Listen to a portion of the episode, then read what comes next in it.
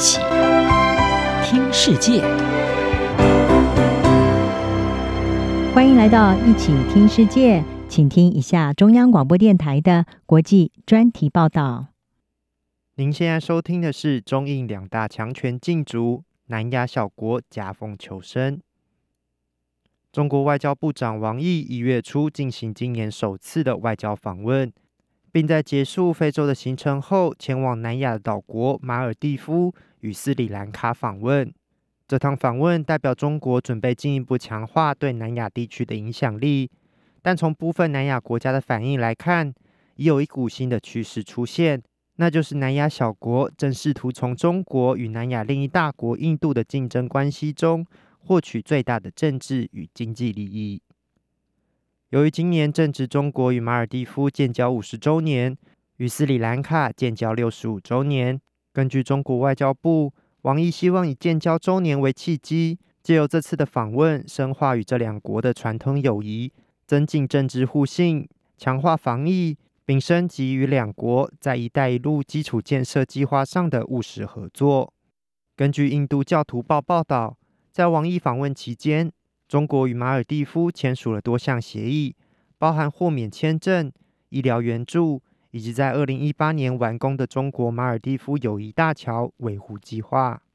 不过，虽然中国向马尔地夫提供新的援助利多，但事实上，中国近年来在企图拉拢马尔地夫上并不顺利。现任马尔地夫总统索里在二零一八年上台后，一改前总统亚门的亲中路线。采行印度优先政策，逐步限制对北京的依赖。根据印度智库观察员研究基金会数据，截至二零二一年年中，印度在马尔地夫有超过四十五项发展计划正在进行中。在亚门执政期间，马尔地夫大力推动中国主导的一带一路计划，广泛兴建基础建设，但也为马尔地夫带来庞大债务。马尔地夫国会议长纳西德在二零二一年九月曾向英国广播公司 BBC 表示，马尔地夫对中国的债务超过原先预估，总额高达三十一亿美元。另一个南亚岛国斯里兰卡，则是把握王毅这次来访的机会，要求中国提供债务重整，让观光产业受疫情严重打击的斯里兰卡能够减轻一些经济负担。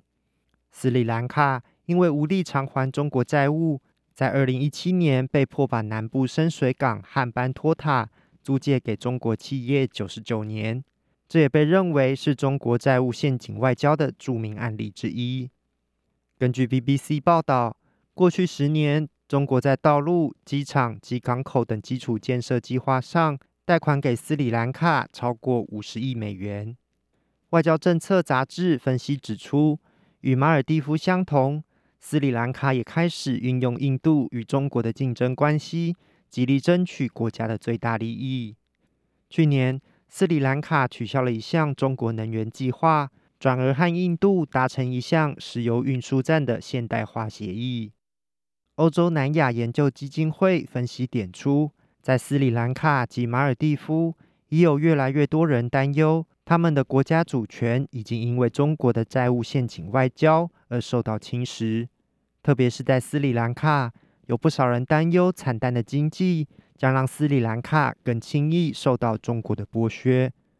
至于和印度一直保持密切关系的马尔蒂夫，欧洲南亚研究基金会认为，虽然王毅这次的访问受到马尔蒂夫温暖和亲切的欢迎。但马尔蒂夫总统索里仍坚定要重回印度怀抱的立场，也让王毅此行未能取得太多进展。外交政策杂志认为，这些最新发展反映出，在中国与印度进驻南亚地区影响力的同时，南亚小国正利用这个机会争取最大利益。